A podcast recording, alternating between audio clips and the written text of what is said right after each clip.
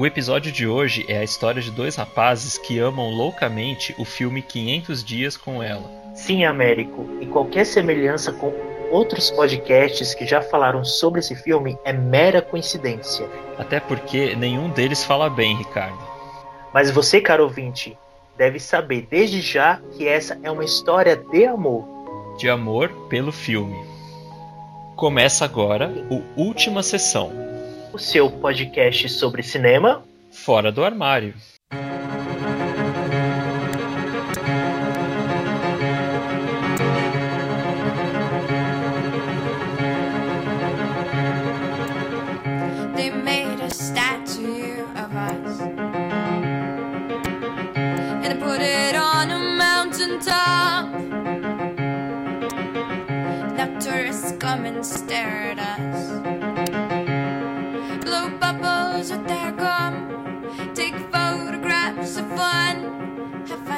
Começar, vamos lembrar todo mundo onde encontrar a gente nas redes sociais. É, no Twitter somos o arroba Última Sessão Pod. E no Instagram, onde a gente vive biscoitando, né, Ricardo? A gente é o arroba Última Sessão. E para ouvir a gente, como que o pessoal faz, Ricardo? Só ir no Spotify, no Apple Podcasts, no Deezer ou no SoundCloud ou onde mais você preferir, porque estamos em todas as plataformas. Então você não tem desculpa para não escutar a última sessão. Né, Américo? E hoje a gente está ah, sem uma presença aqui que, que talvez você já percebeu, né? É, se você é um ouvinte muito atento, você já percebeu que está faltando alguém. O que, que tá aconteceu, faltando... Ricardo, que o Thomas não veio hoje? Então, é que o nosso programa hoje é um programa feito para quem ama, para quem admira o 500 Dias com Ela. Mas se você também não admira, se você tem alguma crítica, se você tem alguma coisa a falar contra o 500 Dias com Ela, a gente está aqui justamente para mudar, tentar pelo menos, né? Mudar a forma como você enxerga esse filme maravilhoso que a gente ama tanto. Então, assim, o Thomas não veio hoje porque ele não é um admirador do filme, né, Américo? Isso, a gente não deixou ele entrar. Mas você que não gosta do filme, que, enfim, mudou a sua opinião sobre o filme nos últimos tempos, como um monte de gente aí, a gente pede para você dar mais uma chance. Mas antes da gente começar a falar do filme, vamos para o feedback da edição passada? Vamos, bora lá. Isso aí, na nosso terceiro programa da semana passada foi é, sobre as divas pop no cinema. E eu. A gente. Teve muitos comentários de Ivônico, né, Américo? Sim, a gente fez uma enquete nos stories do Instagram perguntando se os nossos ouvintes achavam que as cantoras arrasaram ou floparam. E aí nós temos as campeãs aqui. é, Nossa, vamos lá. Segundo os votos dos nossos ouvintes, a que mais arrasou no cinema foi a Lady Gaga. Então, assim, poxa, pessoal. Cancelado, Américo. Então você, você com certeza foi cancelado. Eu fui, fui cancelado pelos meus ouvintes. É, em segundo lugar ficou a Cher, depois a Whitney Houston e a Jennifer Lopes. E a cantora. Gente, que... a Beyoncé nem apareceu? A Beyoncé ficou lá no meio. A Beyoncé ficou lá no meio. Mas ela arrasou mais que flopou. Mas a porcentagem dela foi 70 e pouco. A Lady Gaga ganhou com 89%. 89% das pessoas acham que a Lady Gaga arrasou mais. Mas eu fiquei feliz que a Jennifer Lopez entrou assim entrou. No, no, nas cinco primeiras, assim. Eu fiquei muito feliz, porque isso mostra que as pessoas reconhecem o talento dela. Isso aí. E quem você acha que flopou mais, de acordo com os nossos ouvintes? Olha, eu acho que quem flopou mais foi a Rihanna. Ih, será? Não, não, não, não, não, não. Eu acho que quem flopou mais foi a a menina do burlesque, eu até esqueci o nome dela. a menina do burlesque, a Cristina Aguilera? Não, não foi a Cristina Aguilera. É, nossa. Mas ela ficou perto, mas a campeã de flop foi a Britney Spears, com 72%. Justo, justiça. sim, justiça. sim. Aí o, o Glauber Procópio, nosso ouvinte querido, ele sugeriu que a gente assista o filme Obsessiva com a Beyoncé, ele falou que é muito bom. E ele Olha, acertei, o Obsessiva. É, e ele pediu, pelo amor de Deus, Ricardo, assiste o Guava Island com a Rihanna, para não falar que a Rihanna falou pô no cinema, ele falou que é muito bom. E então fica aí a sugestão do Glauber. O Glauber, inclusive, que é um podcaster também, quando ele participou, ele tem um podcast que chama Os Intergalácticos, que é um podcast sobre cultura pop. E eles estão começando agora também. Fica a dica aí olha, nossos concorrentes, mas a gente ama muito e eu vou escutar o seu podcast também, viu, Glauber? Isso aí. Admiração. É, legal. E o Matheus Queiroz, ele estava indignadíssimo que a gente esqueceu uma diva, é, que é a Hilary Duff. ah, é, na verdade, na verdade, Matheus, eu tinha até sugerido para os meninos, mas eles quiseram jogar pro lado do bem, então não é culpa minha, tá? Nossa, agora o Ricardo tirou toda, toda a culpa de cima dele. Então vamos Tirei botar a culpa no Thomas, né? O Thomas não tá aqui para se defender hoje. É, a Hilary Duff que fez uns filmes aí, né? Ela fez o 12 é Demais, fez uma versão da Cinderela e fez o filme da Lizzie McGuire, que era a série que ela tinha no Disney Channel. Verdade. A Hilary também é, é uma dessas e a Hilary fez, várias, fez várias participações em seriados também. Sim, sim. É, o Matheus Queiroz também ele perguntou, ele comentou da notícia que a gente deu no Rebobine, por favor, sobre o, a Academia Brasileira de Cinema que vai escolher o filme pro Oscar. Ele perguntou qual que seria o filme que podia ir pro Oscar ano que vem, Ricardo? Porque não tem filme esse ano. Que filme brasileiro que Ah, na verdade, na verdade tem vários é, que podem ir pro Oscar, mas assim, a gente vai deixar para falar no próximo Rebobine, por favor, porque o, Re, o Rebobine, por favor, dessa semana tá com a pauta quentíssima, pegando fogo, que eu até queimei minhas mãos, menino. Então aguardem aí que vocês vão, vão se surpreender hoje com essa pauta. Isso aí. Então, por falar em pauta, vamos para o nosso 500 dias com ela? Vamos para pauta? Bora para pauta.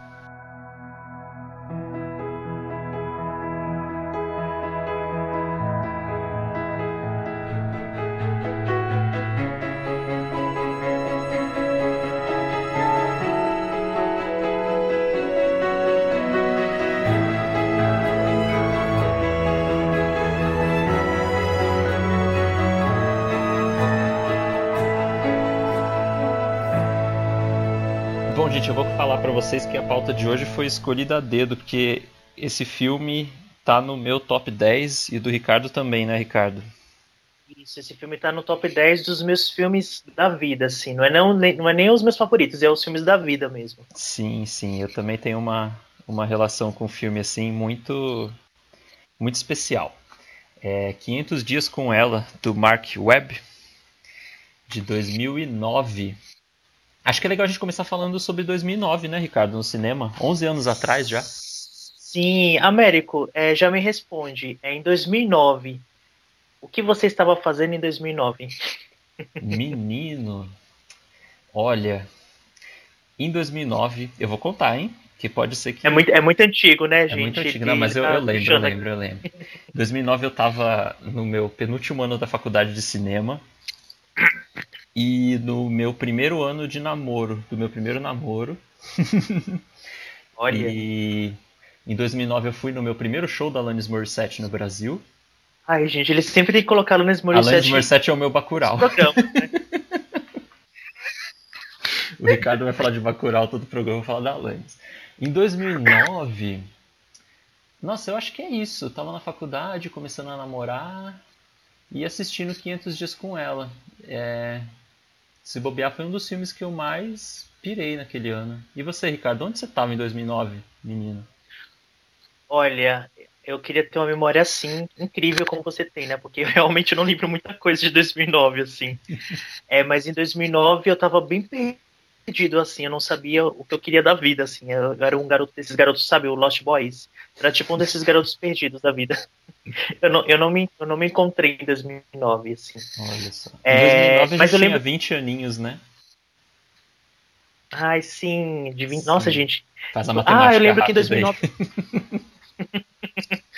eu lembro que em 2009 eu fiz um curso de teatro no SESI, então é, foi aí que tudo começou na minha vida, sabe? Que as minhas descobertas começaram. É, em 2009, o Kleber Mendonça Filho começou a desenvolver o roteiro de Bacurau. Olha aí que coisa Olá, interessante. Conseguiu colocar o Bacurau hoje, hein? Semana passada fui eu que coloquei, você nem reparou. Gente, reparei sim. É. Nossa, mas é verdade então, isso mesmo? Que... Foram 10 anos de, de roteiro? É, foram 10 anos. É. Caramba. Ele, ele, a sementinha surgiu em 2009. o filme estreou em 2019, ele falou que há 10 anos atrás, ou seja, em 2009, ele teve a ideia de escrever o Bacurau. É, gente, cinema é um bagulho demorado.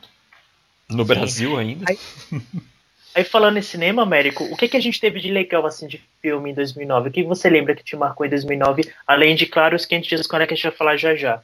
Ah, o que me marcou em 2009 foi o Bastardos Inglórios do Tarantino. Porque eu era muito fã de Kill Bill, ainda sou, e o Bastardos Inglórios foi o filme seguinte dele. Não, não foi o filme seguinte dele, né? Teve a prova de morte antes. Mas enfim, eu lembro que eu fui ver o filme assim com uma expectativa muito grande. Hoje em dia eu curto bastante o filme assim, mas não é não é um 500 dias com ela. é, em 2009 Nossa. também tem um filme que eu gosto bastante, que é o Educação, com a Carrie Mulligan. Você viu esse filme? É bem legal. Ah, eu vi, mas eu vi bem depois, eu não vi na época não. Ah, eu vi na época, achei, eu, tava, eu torci pra ela no Oscar e perdeu. 2009 também teve o Preciosa com a, com a nossa querida Mariah, que a gente falou. E o Onde Vivem os Monstros do Spike Jones, que é uma fofura. De 2009 o filme. Mas você assistiu em 2009? Então eu não lembro. Esse eu não lembro. eu só fui assistir. É. É, eu fui assistir ele só depois, eu não assisti no ano em 2009. É, eu assisti no cinema, mas eu não lembro porque nessa época ainda tinha um certo delay, assim, da chegada dos filmes do cinema aqui, né? Brasil sempre atrasado, né? É, e você tem mais filmes de 2009 para falar, Ricardo? Sim, eu tenho dois filmes. Eu acho que na verdade foram três, mas assim, são dois que eu lembro muito, muito assim. É Harry Potter e o Enigma do Príncipe eu, assim, eu, pra quem não sabe, eu era Potterhead, então eu ia sempre nas pré-estreias da meia-noite, eu e meus amigos, a gente mandava fazer camiseta do filme, a gente ia com a varinha, cada um, eu, eu, tinha, eu tenho uma varinha ainda do Harry aqui guardadinha, então eu tenho, eu tenho até uma fotinha que eu posso até postar se vocês quiserem depois, assim, fazer um TBT, assim, sabe, de 2009. é, e outra coisa, outro filme também que me marcou em 2009 foi o 2012, do Holland Emmerich. É, eu lembro que eu queria muito assistir esse filme com meus amigos, mas eles não puderam, porque, não sei, por algum motivo que eu não lembro. Eu fui ver esse filme no cinema, na, peguei a última sessão e eu, eu acabei perdendo o ônibus. E o que é que aconteceu? Eu dormi no ponto de ônibus é, até o dia amanhecer. Aí eu peguei o primeiro ônibus, assim, então isso me marcou muito, assim. Olha, o que, uma pessoa não faz para ver um filme, né, Américo? Ah, pois é, a gente faz loucuras por um filme. É... Ah, eu lembrei de outro filme de 2009 também muito bom que eu assisti, que é o Distrito 9. Você gosta desse filme? Que é uma Sim, eu gosto, científica. mas eu acho que eu não assisti no ano. Eu, eu acho assisti... que assisti um, um ano ou dois anos depois. Eu lembro que esse eu vi no cinema. Nossa, eu lembro inclusive qual cinema que foi, o dia. Nossa, muito bom, muito legal lembrar. 2009 foi um ano, foi um ano bacaninha pro cinema, né? Não teve nenhum filme muito marcante, mas o 500 Ai. dias com ela já representa. Sim. Não, e o, e o Américo, ele sempre fazendo os filmes assim, mais cultzinho, né? E eu mais ou mais do lado do povão. Só para lembrar que em 2009 a gente teve o Avatar também, de James Cameron. Então, eu lembro que assisti no cinema, assim, me marcou bastante, porque foi a primeira experiência 3D que eu lembro no cinema, assim. Antes disso, eu não lembro de ter visto nenhum filme 3D, assim. Então, eu acho que. Eu acho que marcou todo mundo, na verdade, né? Esse filme, assim, de alguma forma. Ah, Você assistiu no, no, no, cinema também, o Avatar Américo? Assisti no cinema. Avatar no IMAX, se eu não me engano. Nossa, Ou não, não sei. Não, eu tô me contradizendo aqui, eu não vi no IMAX, porque se eu falei que o meu primeiro filme no IMAX foi o Batman do, do, do Nolan, o Batman Ai, Cavaleiro das Trevas Ressurge. Eu, mas eu vi esse filme no cinema. Eu não gosto do Avatar, não. Acho que eu já falei isso aqui. Ou em off, não lembro. Mas se vocês não sabem, saibam agora que. Né? Avatar. Hum. Gente, mais motivos para você cancelarem o Américo, tá? Então vão anotando aí todos os motivos. Até o final do ano a gente faz uma lista de cancelamentos com o Américo. Eu vou ser expulso do programa. Ai, vamos fazer essa enquete, tipo. Ai. Se a gente tá cancelado ou não no Instagram. A gente bota a nossa foto e fala assim, ó. Ai, vamos. Ai, que medo. é... E aí a gente chega é, de cabeça é, nesse filme maravilhoso que estamos falando hoje, que é o 500 Dias com Ela.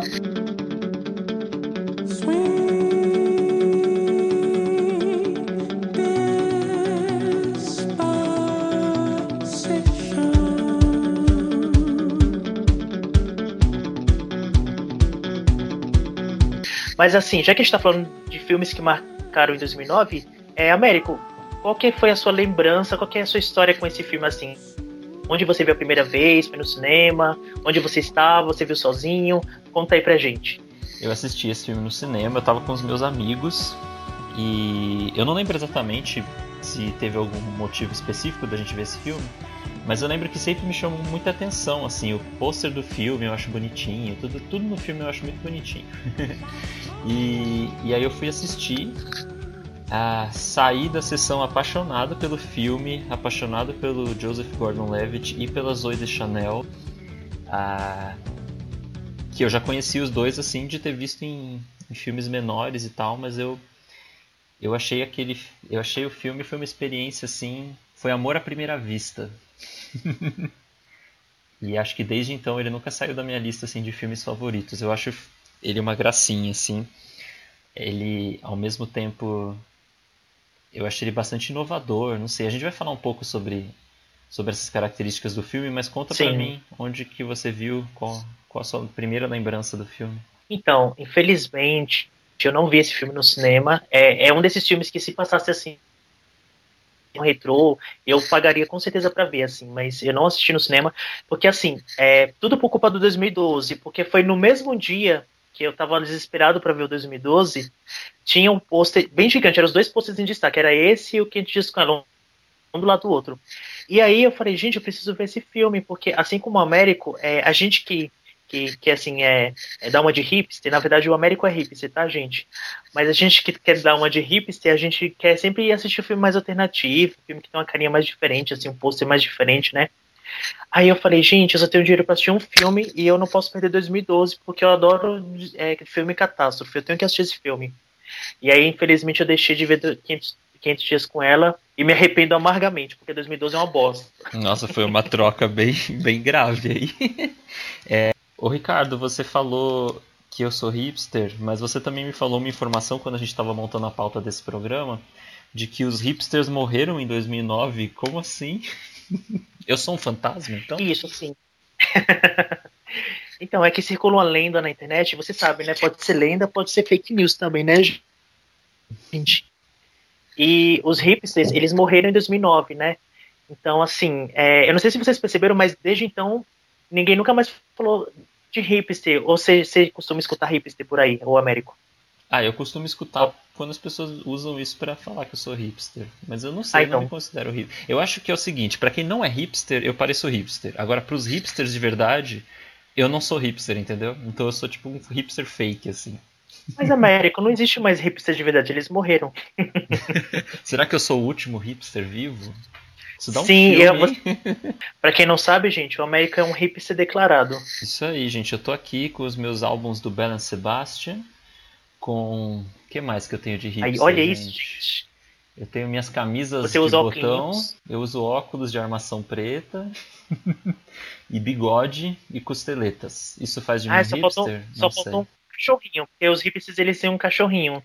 Ah, é, eu tenho três cachorros aqui em casa, mas eles não são cachorros de hipster, são tipo vira-latas então, de casa, vira-latas do subúrbio. Não, não, os cachorros de hipster. Os hipsters têm cachorros específicos, assim, então não, não é. se encaixa muito. Entendi. Então eu vou ter que brigar pelo meu lugar aí na, no mundo hipster. É, sabe quem também gosta de Bela Sebastian? É a Summer, né? Sim, para quem não conhece, conhece 11 anos depois, é, 500 dias com ela, trata da história de Tom, é, Tom Hansen, é um garoto, um garoto não, né, um jovem rapaz vivido pelo nosso amado, inestimável e, e patrimônio cultural histórico. Nossa. Esse episódio foi todo Joseph feito pra gente enaltecer o Joseph Gordon-Levitt, gente. Desculpa. Sim, isso que eu tava... Assim, na verdade, gente, a gente só queria falar dele, mas a gente tem que falar do filme, mas tudo bem, vamos lá. É. pra disfarçar, né? Mas um dia a gente vai fazer horrível, um programa gente. sobre nossos crushes no cinema. Aguarde. Então, assim, é, esse é um esse é um, como, como diz o Wikipedia, é um drama romântico, assim, eu acho um absurdo um drama romântico, assim, nossa, tipo. Mas eu acho mais um, um, um, um romance cult alternativo, assim, sabe? É, da história de um rapaz que conhece uma garota, e aí a gente tem uma história de amor, mas uma história de amor não convencional. E na verdade não seria bem uma história de amor, né, Américo? Seria mais um, uma história sobre é, a, a perspectiva de um rapaz que está apaixonado. É, então é, o filme já começa é... falando, essa não é esse é um filme sobre amor, mas não é um filme, é, não é uma história de amor, é uma história sobre o amor. Eu ah, eu tenho muita coisa para falar sobre isso do filme ser um, um, uma história cult, viu? Porque eu acho que é uma comédia romântica, gente. É uma comédia. Eu me divirto horrores assistindo. Eu revi o filme Também. hoje para fazer esse programa. E, nossa, eu me divirto muito. Eu, é como se fosse a primeira vez assistindo, assim. ele é muito engraçado. Ele tem um timing bom, ele é engraçado não só com piada, Sim. assim, né? Ele, ele tem um. Ele é fresh, como você costuma dizer, né, Américo? Ah, eu costumo dizer isso? Enfim, ele é fresh, Você gente. disse pra mim que ele é um fresh. Sabe? É, esse filme, ele hoje em dia, eu acho que ele ainda funciona perfeitamente em tudo, assim. Acho que o roteiro dele continua atual para 11 anos depois. Eu, eu acho que a montagem, o roteiro, tudo tudo nele é muito é muito singular assim. Então acho que ele acaba ficando ele sobreviveu bem ao tempo. Depois a gente vai até falar sobre isso. Mas a história do filme é essa. Basicamente, a gente acompanha um romance que dura 500 dias a princípio, né? Porque é o nome do filme, 500 dias. Em inglês é 500 Days of Summer. Summer é o nome dela. E Summer também é verão em inglês, então tem uma brincadeira aí, né, com isso. É o, é o verão da vida do Tom. É, só que a gente acompanha o, filme todo sob a perspectiva dele. Isso é muito legal, porque isso cria alguns desencontros aí ao longo do filme, né? Então, mas ao mesmo tempo que isso é muito legal, aí que mora o perigo no filme, né? Porque o fato da história ser através da visão do Tom, né? É, e da gente ver tudo que ele tá vendo da perspectiva dele, do que seria um romance, dessa idealização que ele tem de um de um, de um romance, é que mora o perigo e, e é aí que as pessoas começam a criticar o filme, né? Eu acho que é, tá aí uma grande é, questão a ser levantada hoje em dia, né? Hoje em dia mais do que antes ainda, porque é, as pessoas começaram a enxergar o filme assim de uma forma detestável, a criticar, a falar que o filme é machista. É, e não, eu não acho nada disso, gente. Eu, pra ser bem sincero, eu vou, eu vou defender, vou passar pano até as últimas aqui, porque eu acho que o filme não é nada disso que as pessoas falam. Assim, hoje em dia você lê críticas bem escancaradas, assim, é do queridinho ao odiado, filme machista, gente. É, eu acho um absurdo. O Américo, o que você acha? Primeiro, eu acho que sobre o filme ser só sob a perspectiva do tom, eu acho que se não fosse desse jeito, não funcionaria o filme. É, tudo, né? O filme funciona dessa dessa dualidade entre a expectativa dele e a realidade, e por isso a gente conhece mais dele do que a Summer. Inclusive eu reparei uma coisa nas últimas vezes que eu assisti, que a gente só vê a Summer quando ele vê. A gente não tem nenhuma informação dela que o Tom não tem. É, a não de... ser na hora que o narrador estiver falando. Isso, Aí tem é um narrador no filme que, ele introduz a história, ele faz alguns insertos assim, mas ele participa, né? Vamos falar assim, ele, ele participa pouco da, da narrativa. Assim, ele começa o filme e uma ou duas vezes ao longo do filme ele, ele conta alguma coisa pra gente. Mas o tom. Sim. E, e eu acho que o filme só funciona desse jeito. Sabe o que, que rolou? Acho que a gente já pode até falar disso, já que o pessoal deve ter visto o filme e muita gente já deve saber dessas opiniões que rolam na internet. Ultimamente tem rolado um revisionismo da questão do, Nossa, dos personagens. É, da questão dos personagens masculinos nos filmes, assim. Isso rolou muito também com o Diabo Veste Prado que começou a rolar uma história de que o verdadeiro vilão do filme é o namorado da, da Andy, né? É... Preguiça. Então, e aí rola isso. A gente até pode falar disso um dia. Isso rende se bobear um programa inteiro. Mas no caso do 500 Dias com Ela, primeiro que eu não acho que o personagem é machista. Então, tipo, isso é uma questão que eu acho que a gente nem precisa discutir aqui. O Tom não é um, um cara machista. Não tem nada no filme que leva a gente a acreditar isso. E eu não acho que o filme tem uma perspectiva machista. O filme tem uma perspectiva do personagem masculino. Acho que são coisas diferentes, assim. E, inclusive, antes de começar o, o, nosso episódio, eu tava vendo umas algumas matérias é, de pessoas é, criticando os atores e assim sempre quando você lê alguma crítica de quem diz com ela você vai lá nos comentários embaixo e tem algumas pessoas escrevendo assim ah, ai mas a Sam é a vilã do filme então o filme começa da seguinte maneira lê aí o Américo pra gente é, ele começa com uma legenda que diz que a seguinte obra é uma ficção, qualquer semelhança com personagens reais, vivos ou mortos, é pura coincidência. Especialmente você, Jenny Beckman. Bitch. então ele começa fazendo uma brincadeira como se é, o filme todo fosse uma. Enfim, uma lavação de roupa suja de uma relação, né? Que o, Isso. Que Mas é porque, assim, na verdade, os roteiristas Scott é, Neil Sandter e o Michael H. Webb, eles que são os roteiristas do filme, eles falaram em entrevistas, né, já, já declaradas aí, do 75% em uma história real de uma, de, é, de uma relação amorosa que eles tiveram, assim, tipo, sabe, de uma é, desilusão amorosa, digamos assim, para ser mais exato. É. Então, Então, assim, essa Jenny Beckman seria, tipo, referência ao, ao, ao, ao nome, assim, sei lá, tipo, de uma dessas meninas que eles namoraram, assim. Sim, eu acho que inclusive esse nome é ficcional, né? Acho que eles não iam colocar o nome de ninguém real, mas é uma brincadeira Sim, ótima, não. porque você já começa é o filme.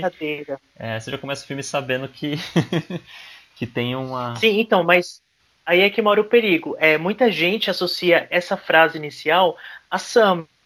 Então, quando você vai olhar nos comentários das pessoas, é, aí tá lá, nossa, mas a Sam é mesmo uma bitch, ela que é errada, ele é a vilã. Mas por que, que as pessoas falam que ele é a vilã? É, a Sam, ela ela é vista como a vilã do filme por, por ela não ter ficado com o Tom, assim, ela era uma pessoa totalmente dependente, uh, e aí o que acontece? Ela não fica com o Tom, e o Tom é aquele rapaz fofo, aquele rapaz que faz tudo por ela, mas assim, ele faz tudo através do que ele tá imaginando, do que ele tá projetando, né? E acho que é aí que mora o perigo, essa coisa das pessoas julgarem a Sammy como a vilã do filme, como ela ser a pessoa errada, como na verdade ele é o errado da história, né? Você, eu não sei se eu concordo. É, oi, eu tô aqui. eu não sei se eu concordo que ele é o errado da história. Eu acho que não tem certo e errado. É que, na verdade, a gente, vai, a gente acompanha a história pela perspectiva dele. Então, ele constrói, às vezes, uma expectativa que não condiz com a realidade. e, inclusive, tem uma cena no filme, que talvez seja a melhor cena do filme, né? Que, que é isso claro, assim, na tela. A tela é dividida em duas. E de um lado tá expectativa e do outro realidade. A gente vê a mesma é, o mesmo momento na expectativa do Tom e o que aconteceu na verdade. Então, tipo, eu acho que não tem vilões aqueles, né? É... Sim, eu acho, que, eu acho que não tem vilões, mas tem uma percepção. É, o Tom enxerga, assim, eu não tô falando que ele é o vilão, mas eu, eu acho que assim, é, ele acaba projetando coisas que não existem, assim, é tipo, isso até o Américo observou assim, a gente conversando no particular é, que é, ele depois descobre né, no filme que na verdade ele estava fazendo tudo sozinho, ele era o expulsado da relação, mas em nenhum momento a Sam é, deixa clara que queria namorar. Na, na, verdade, sim, a Sam ela deixa claro desde o início que não queria nada sério, que ela só queria um lance, ela não queria, tipo, sabe assim, ela nunca teve certeza de nada com ele.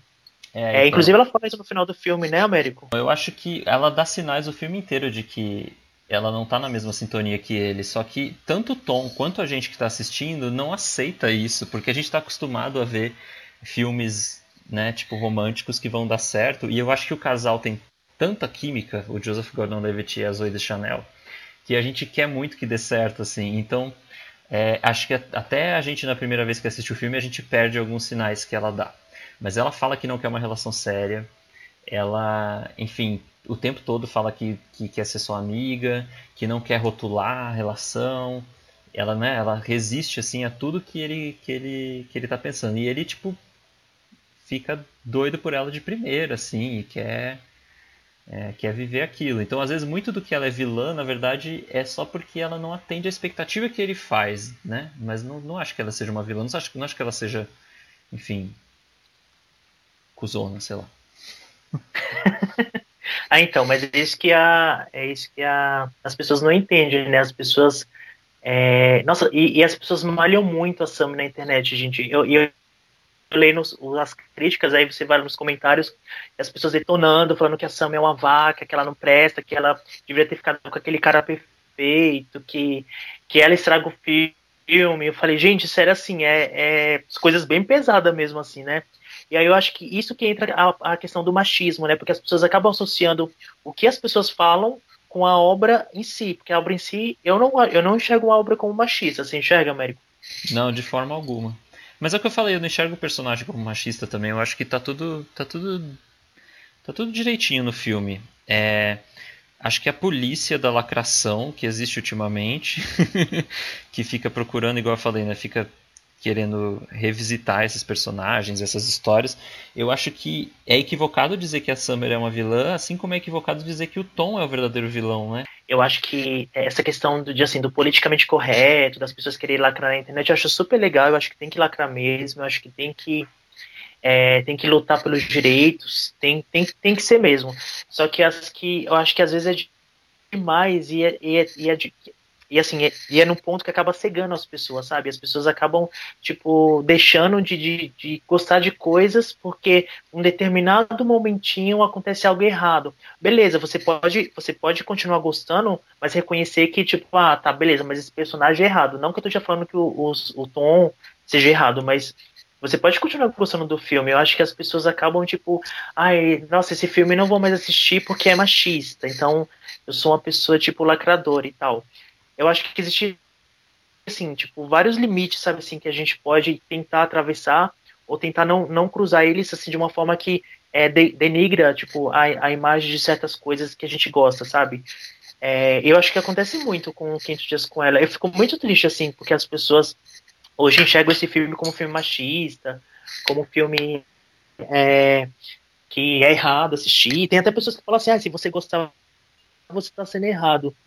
Então, eu discordo totalmente, assim, eu acho que você tem que lacrar, mas você lacrar com consciência e sabendo que essa obra foi feita em tal época, naquela época as pessoas pensavam diferente, as pessoas evoluíram, é, é tanto que eu até separei aqui um, um trechinho de uma matéria, ano passado, em 2019, o filme completou 10 anos, Aí, é, vários sites americanos e programas lá dos Estados Unidos chamaram os dois atores para fazer várias entrevistas. E eles comentaram nas entrevistas assim: o que vocês acham dia sobre o filme e tal. E aí na entrevista, o, Joseph, o Joseph Gordon-Levitt fala assim, é, Joseph concorda que a narração focada em seu personagem significa como Tom está pensando somente sobre como ele é especial, sem focar no que Sam está lhe dizendo. Ou seja, Sam está sendo honesto o tempo inteiro e Tom só enxerga o que ele quer enxergar. Então, o próprio Joseph Gordon-Levitt fala, não, gente, é, é é, o Tom acaba sendo um pouco egoísta também. Eu, eu concordo dele ser egoísta, assim. Isso eu, eu acho até convincente, assim. É convincente até, até verdadeira essa parte dele ser egoísta. Mas quanto ao resto todo, assim, eu acho super errado. Você viu essa, essa entrevista, o, o Américo? É, eu lembro de ter visto isso na época. Eu não revi isso agora, não. Mas, gente, quem apaixonado que não faz isso, né? Acho que quando a gente se apaixona, se interessa por alguém, a gente costuma idealizar e muitas vezes a gente perde um pouco os sinais da realidade, assim. E no caso do Tom tá muito na cara no filme, mas igual eu falei, às vezes a gente como espectador também não capta. Eu fui perceber os sinais que a Summer dá para ele o filme inteiro só na segunda, terceira vez que eu vi. Eu já vi esse filme umas 20 vezes e hoje em dia já é, consigo entender ela perfeitamente. Mas da primeira vez eu lembro que até eu fiquei um pouco surpreso com o final. Eu falei, nossa, real, né? Porque ele fica surpreso quando ele descobre que, que ela vai casar, né? Que ela casou, na verdade, com outra pessoa. E ele fala, nossa, você, mas você, tipo, não queria nem namorar e agora você está casada, né? E eu fiquei surpreso também. Falei, nossa, né? Tipo, que doideira. Mas você entende, você entende tudo. Eu acho que é normal que seja um pouco egoísta da parte dele, porque ele está idealizando, ele está apaixonado, né? Ele ouve muito Smiths, ouve, ouve, muito pop britânico. Isso fala no começo do filme, eu achei maravilhoso. ele ouve muito pop britânico. Ele assistiu, assistiu muito A Primeira Noite de um Homem, né, o The Graduate. Então ele tem uma visão do amor. Ele um tem uma visão do amor como a gente tem, né, América? Assim, uma visão romantizada e meio dramática, assim, né? É, bem parecido. Inclusive, eu tava. Eu até fiz uma pesquisa aqui para saber exatamente o dia em que a Summer termina com o Tom. Então, assim, são 500 dias de relacionamento com várias, é, várias pausas, ali, vários entremeios. Então, a, a Summer ela termina com o Tom exatamente no dia 290. E já está casada no dia 476. O que dá a diferença de 186 dias. Nossa. Quer dizer, então assim, ele passa 500 dias com a Ai, Summer, gente. mas ela não passa 500 dias com o Tom. é, não, mas vocês gente... perceberam? É, a Summer termina com o Tom no 290 dias, ou seja, é, cento, esses 186 dias que, que eles não estiveram junto foi só a projeção do Tom, foi o Tom pensando que ele estava com ela, mas ela já não estava com ele faz tempo. Então, é, é, o personagem estava errado nessa, nessa questão o tempo todo de, de, projetar algo que não existia, entendeu? Aí sim você pode falar, não, sim, mas aí ele estava errado de, de projetar. Né? Eu não estou falando que ele é o vilão, mas aí você pode concordar com isso, né? Falar assim, ah, não, mas o Tom foi o bobão, assim, da história, assim. Porque é isso, quando a pessoa se apaixona, ela fica bobona, né? Ela não quer... Ela não quer enxergar a verdade que tá debaixo do nariz dela, né, Américo? É, então, ele, ele, é, ele fica iludido antes, quando eles estão juntos, porque ele não percebe os sinais... Isso, né, Hã? Pareceu indireta isso, Nossa, né, apareceu. Eu falei, gente, os ouvintes vão ficar alvoriçados agora, achando que a gente tá resolvendo alguma coisa aqui entre a gente. é, o, eu acho que o Tom fica iludido no começo, quando eles estão juntos, porque ele não percebe os sinais dela. E mesmo depois ele demora para perceber, né? Tem aquela cena que eles viajam juntos para ir no casamento de uma colega do trabalho. É, não sei se a gente comentou, para quem não conhece o filme, se bem que a gente já deu tanto spoiler para quem não conhece o filme, mas o Tom e a Summers conhecem no trabalho. e, ah. e aí eles vão para um casamento e naquela, naquele momento ela já tá noiva, né? A gente já. Depois a gente entende que ela já conheceu o cara que depois vai virar. Ela vai casar. Só que. Aí eu pesquisei não... isso também. A Sam ela se casa exatamente seis meses depois de terminar com o Tom. É, então, assim, isso que você falou é verdade. Ela, nesse momento, ela já estava casada já. Não, ela ela já estava comprometida, então seis meses depois que ela casou.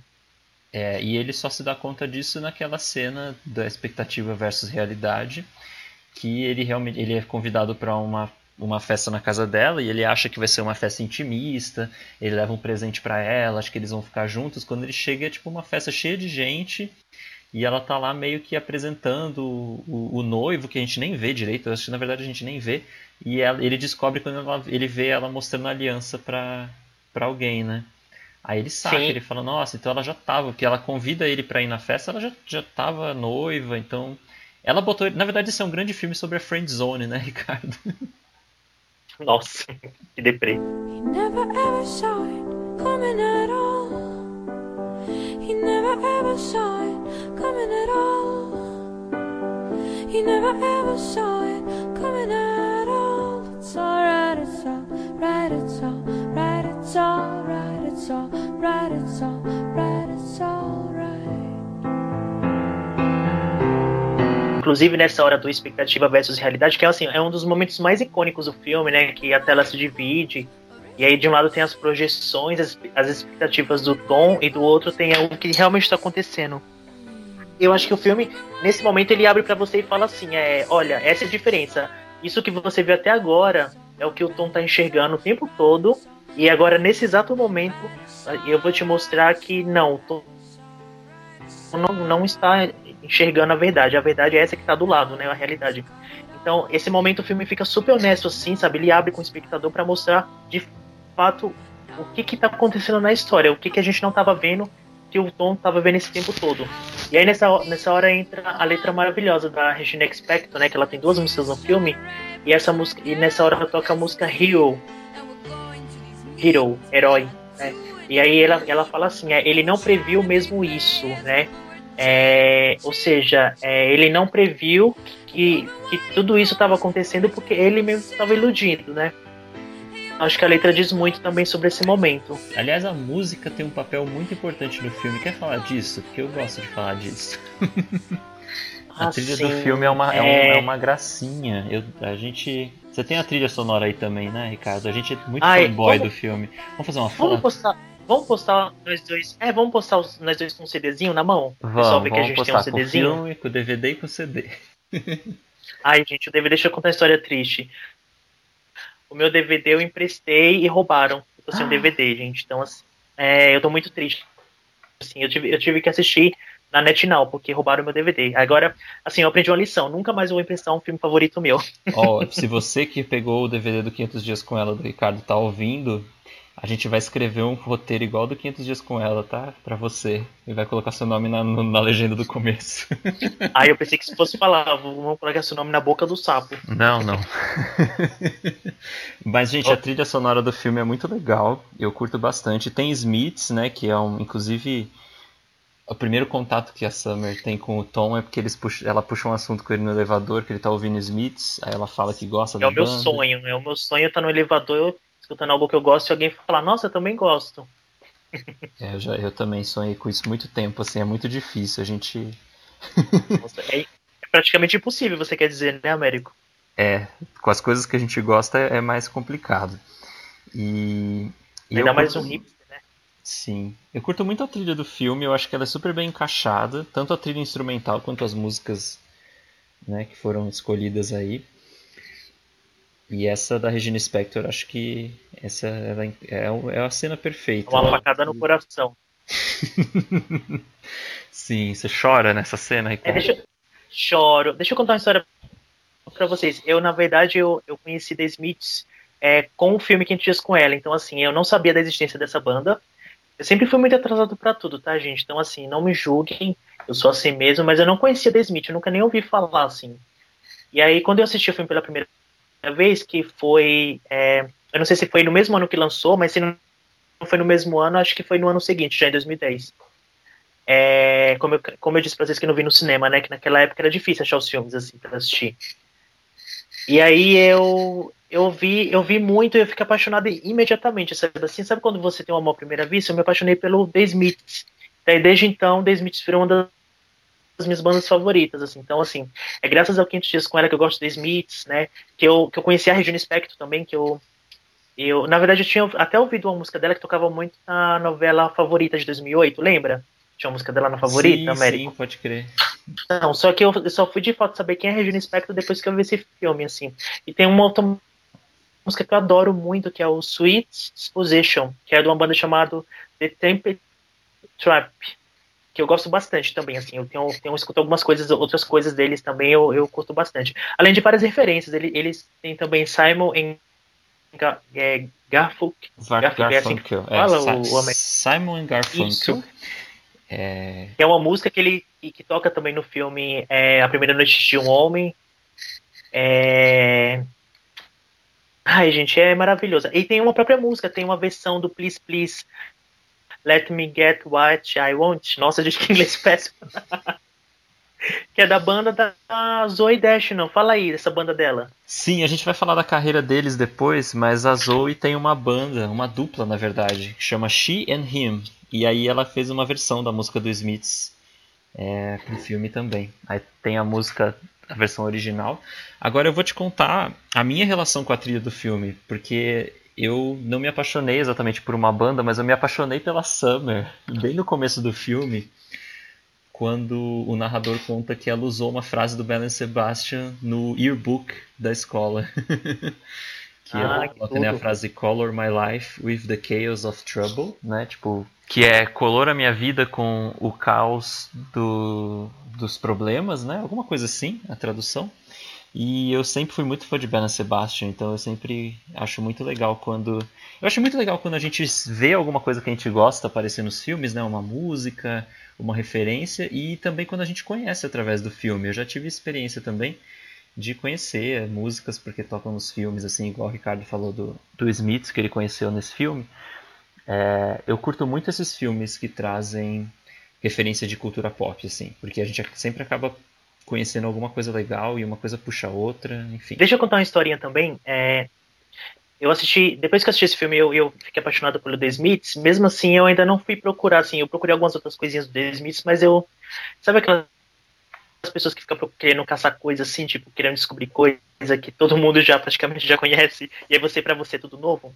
E eu tive a sorte que no ano seguinte, ou dois anos depois, eu conheci um rapaz na empresa, que eu até lembro o nome dele, Vinícius, porque ele, ele que ele, eu falei que eu tinha assistido Quintis com ela, que eu gostava do Smith, ele falou, ah, você gosta? Eu vou fazer um, um CD para você, vou gravar um CD para você só com os melhores do The Smiths.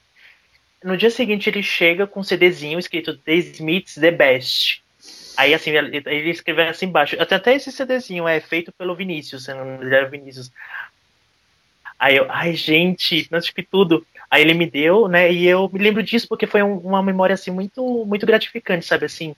Infelizmente eu não eu não sei por onde anda o Vinícius, se o Vinícius estiver escutando é, esse podcast, Vinícius, então por favor, é, fale, me chame em off, porque esse CDzinho que você me deu, eu guardo com carinho até hoje, mudou muito a minha vida, assim, sabe? Eu conheci os realmente foi os melhores músicas do The Smiths, assim, então. Ai, gente, só compartilhando momentos, assim, aleatórios. 500 dias com Vinícius, muito bom. Ai, gente. Acho que eu, não, e o menino não era gay, gente. Ah, a gente não sabe, né? De 2009 pra cá muita coisa aconteceu, Ricardo. Dá uma é, procurada nele nas redes sociais. É, além da trilha do filme, tem uma coisa muito legal que o filme faz referência com música o tempo inteiro. Então, além do Belen Sebastian que eu comentei, né, que aparece que a Summer usa uma frase dela, eles até brincam que depois que ela usa essa frase, as vendas do disco deles na cidade dela tipo aumentam, quer dizer, como se ela fosse assim uma uma influencer.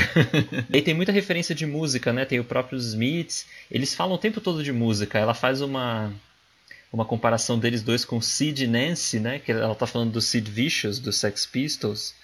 Sim. É, e, Sid matou Nancy, né? É, aí ela faz essa brincadeira, ele até brinca, ele até fala, nossa, mas eu nunca mataria você. E ela fala, não, eu sou o Sid.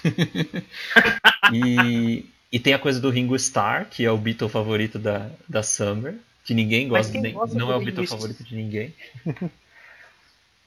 e que mais que tem de referência musical? As camisetas de banda do Tom, né? Do Tom. O Tom sempre usa uma camiseta preta com alguma banda. Então ele usa uma, uma camiseta com um, um álbum do Joy Division. Ele usa uma banda com o álbum do The Clash. Então ele sempre tá usando alguma banda favorita, alguma banda favorita dele, assim, e é sempre com discos icônicos dessas bandas, sabe? Assim, então vocês vão notar muito isso. É, então a gente já sabe. E tem também uma cena que é muito divertida no karaokê, né? Que eles cantam. É, e aí ele canta uma música do Pixies, né? Aquela Here Comes Your Man. então, assim, Sim. é um filme que ele é. Ele, ele é muito... mergulhado em referências musicais, assim. Eu acho isso. Talvez por isso ele, ele tem essa essa fama de ser meio cult, assim, porque ele faz essas Sim. referências, principalmente a tipo um rock mais clássico, meio pós-punk também. Essas coisas que a gente gosta, né? ele é mergulhado em referências da cultura pop. Tem uma cena que depois que eles têm a primeira noite juntos, o Tom e a Sammy, ele sai do prédio, né, desce do elevador, e aí ele se olha assim no retrovisor do carro e ele enxerga o Harrison Ford, né, no filme, o personagem Han Solo do Star Wars, assim, Sim. É, que era o garanhão, né, o galã, assim, sabe, do, do Star Wars.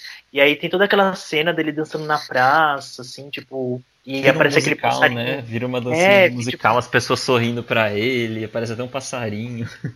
Sim, ah, é muito, gente, é muito, muito marcante. Tem uma cena muito legal que o Tom ele tá no cinema e daí ele tá vendo alguns filmes, ele se imagina dentro dos filmes. E na verdade, essas cenas fazem referência a outros filmes clássicos, como o Persona e o é, e o que? Ah, tá. Como Persona e o Sétimo Selo do Bergman, né, Américo? Isso aí, só que são versões com o Tom e a Summer, né, no caso do Persona. É muito divertido, porque ele cochila no cinema, na verdade. e aí ele vê essas cenas, são todas cenas muito, muito, é, muito down, assim, né? Tipo, que tá refletindo Sim. o sofrimento dele. E também tem uma cena que os dois estão no cinema juntos, que eles assistem A Primeira Noite de um Homem, né? O filme The Graduate, com o Dustin Hoffman. Inclusive é muito bom esse filme. E eles assistem e, é, e, a, e a Summer chora na sessão, né? Isso... isso é um dos momentos que ela abre o coração, assim, sabe? É, porque acho que aí ela já estava sentindo alguma coisa diferente. Aí eles, eles veem esse filme no mesmo dia que ela termina com ele.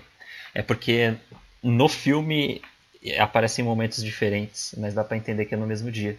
Porque eu não sei se a gente comentou que a montagem do 500 dias com ela, ela não é linear, né? O filme tipo vai voltando no tempo, nos dias assim. E, e, outra coisa também que a gente não pode esquecer de comentar é que além do Tom e da Summer, tem uma outra personagem que aparece em alguns momentos específicos, mas que é muito importante para a história, que é a meia-irmã do Tom, não é isso, Américo? Sim, que é a, a Chloe Grace Moretz, novinha. Tava no início da carreira ali. Sim, e ela faz essa personagem, é muito curioso porque ela é uma criança que é a conselheira amorosa do Tom, ela é irmã dele. Então ela que vai socorrer ele quando ele tá tipo muito mal e ela dá conselhos para ele eles, eles trocam ideias sobre isso. Inclusive ela fala uma das frases mais legais do filme na minha opinião. Ai fala aí a frase América. Que ela fala assim não é só porque ela gosta das mesmas coisas bizarras que você que ela seja só uma gêmea. Sim maravilhoso eu acho isso muito bom gosto... porque isso quem nunca né? Sim eu gosto do começo quando ele tá quebrando os pratos aí ele, ela tá tentando acalmar ele Aí ele fala, ele, ela fala alguma coisa de TPM, daí o Tom fala assim pra ela, mas o que você sabe de TPM? Aí ela olha assim pra ele com um cara de deboche, muito mais do que você imagina. Muito mais Sim. do que você. Ela é muito boa essa personagem. Ela, ela, é muito madura, né? Ela é, ela, ela é muito sensata. é o posto do Tom, né, na verdade, né? Sim, porque os amigos dele mesmo. ele tem dois amigos. É, são bem bobões, assim, né? É, eles são tipo amigos. Dele. É.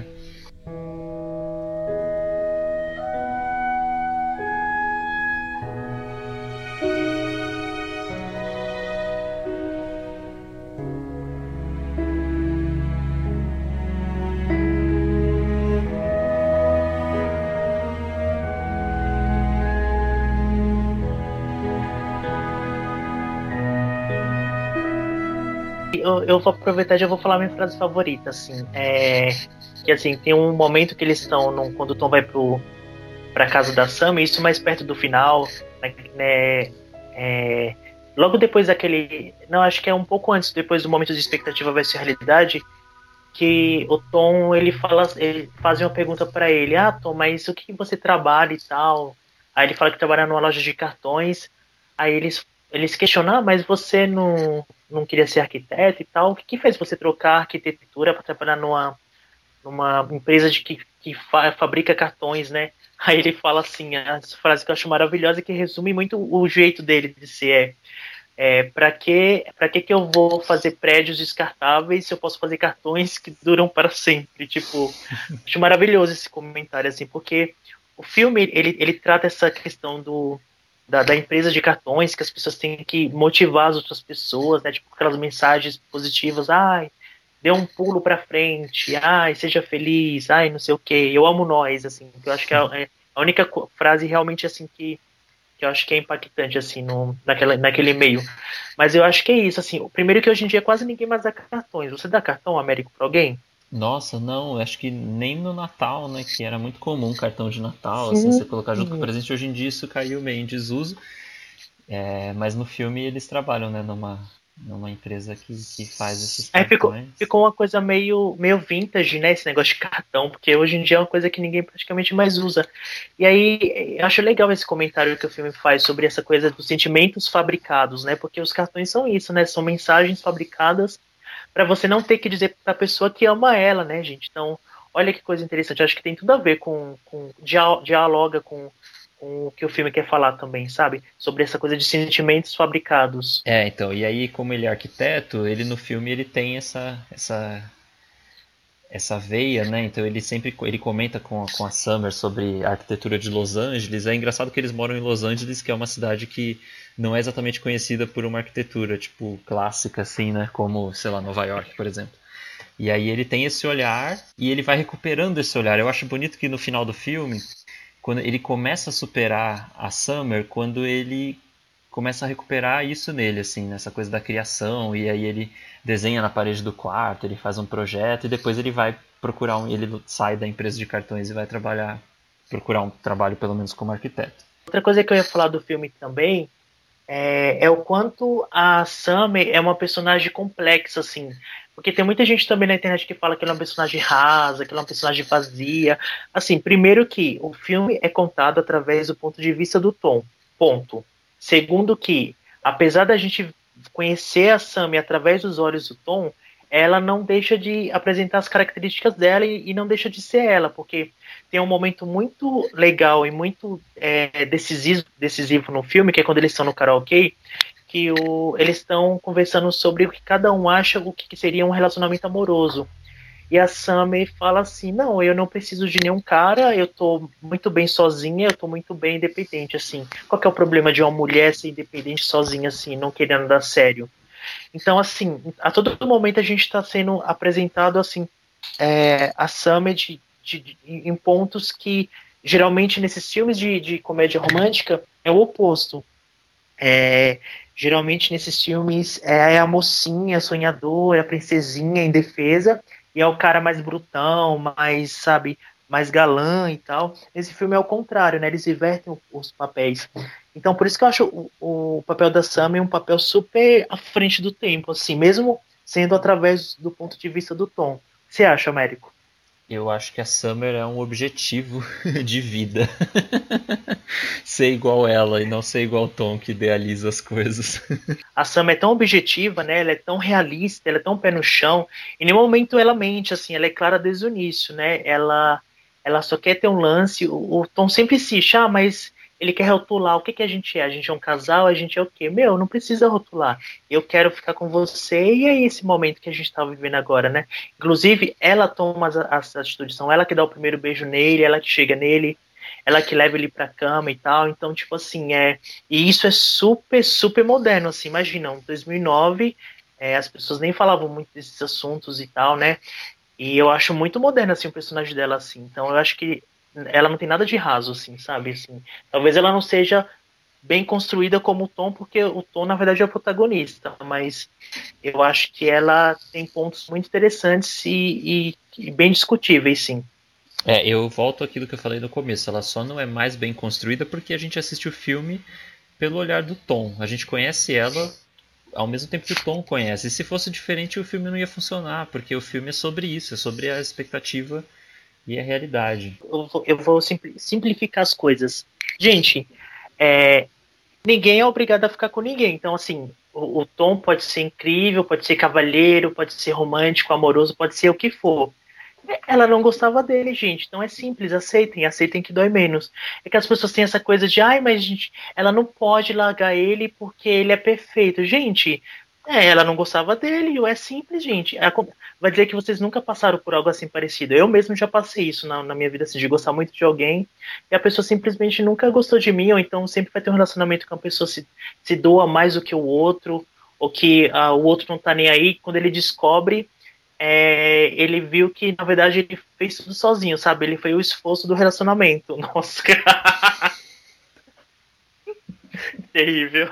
Você tá falando de mim, Ricardo? é que eu lembrei de você agora. Sim, percebi. Ai, gente, que episódio maravilhoso. Então, vocês ao mesmo tempo que vocês, a gente tá falando do filme, a gente tá falando de nós mesmos, é né? Uma, isso é, é, uma bom, grande, né, do... é uma grande sessão de terapia isso aqui. É... é, ah, isso que eu ia falar. É, ainda bem que você lembrou. Eu acho que esse filme, acima de tudo, de ser divertido, de ser legal, e, e para mim não envelheceu nem um pouco, mesmo depois de, de, de mais de 10 anos, mim continua super atual, assim. É, eu acho que é uma grande sessão de terapia. Então você assiste esse filme e você vai ver quantas pessoas são idiotas, idiotas quando elas são apaixonadas, né, Américo? É, então, tem isso, né? Acho que a gente, uma hora ou outra, a gente se identifica com o Tom e talvez em outros momentos com a Summer também, né? Acho que eles são personagens que estão.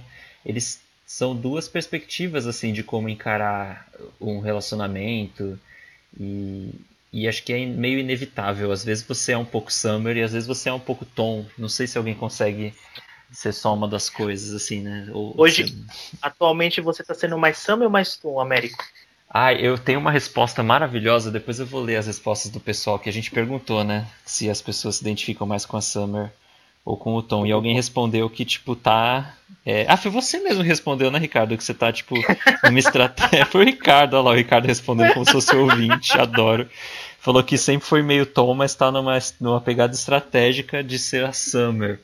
E acho que eu tô nessa também. Eu queria muito ser a Summer, ela é, tipo, meu objetivo, assim. É, não porque eu acho que ela é fria, eu não acho que ela é fria de forma alguma, mas porque é, eu, é, a gente tenta se, eu tô tentando me distanciar da coisa da idealização, mas a gente sempre cai na mesma, né? a gente sempre é um pouco tom. Só vou ler então rapidinho alguns comentários para a gente encerrar aqui do, do, que o pessoal falou. Então, eu acho que a maioria das pessoas disse que é mais Summer do que Tom. E muita gente falou que pelo menos tenta ser mais Summer, né? A Darlene Ferreira, por exemplo, ela falou queria ser Summer, mas sou o Tom e colocou tipo uns, emoji, uns emojis assim, tipo tristes assim. E a Eduarda Figueira disse também que ultimamente ela é mais a Summer, parou de idealizar as pessoas e tá tentando pelo menos. então acho que na verdade todo mundo que é muito Tom tenta ser um pouco Summer, né? Tenta idealizar menos para para se fuder menos, né, nos relacionamentos, porque o Tom, coitado, quem a gente já passou por isso, né? Todo mundo. Mas considerações finais, vai lá. Bom, eu, eu reassisti ontem, eu acho que eu já assisti esse filme umas 30 vezes, assim, e vou continuar assistindo. É, o filme passou, assim, a gente está em 2020, ele já, já tem 11 anos, e nesses 11 anos aconteceu muita coisa na minha vida, e assim, na, na vida de todo mundo, né? Então, eu acho que o filme ele não envelheceu, pelo contrário, ele continua um filme, como se diz, Américo Fresh, né? Ele continua um filme rápido, ágil, ele tem uma montagem muito dinâmica, muito moderninha, assim. Ele dá de 10 a 0 em muitos filmes que são lançados hoje, sabe? Esses filmes que tentam ser adolescente, na verdade são, são filmes bem antiquados, assim, bem, bem é, coisas assim que remetem a coisas mais é, ruins, assim, dos, dos, das décadas passadas. É, eu acho que foi um grande achado, assim. É, na verdade, o, os, a, o Joseph Gordon-Levitt e a Zoe Deschanel, eles já haviam trabalhado antes em um filme, assim. É, então, acho que foi um achado, assim, do diretor falar, escolher o, o, os dois, assim, para atuarem novamente, assim, mas dessa vez como como protagonistas, porque daí eles têm uma química impressionante, assim, sabe, assim, uma das químicas, assim, mais é, como é que eu posso dizer, mais bonitinhas, assim, da história do cinema.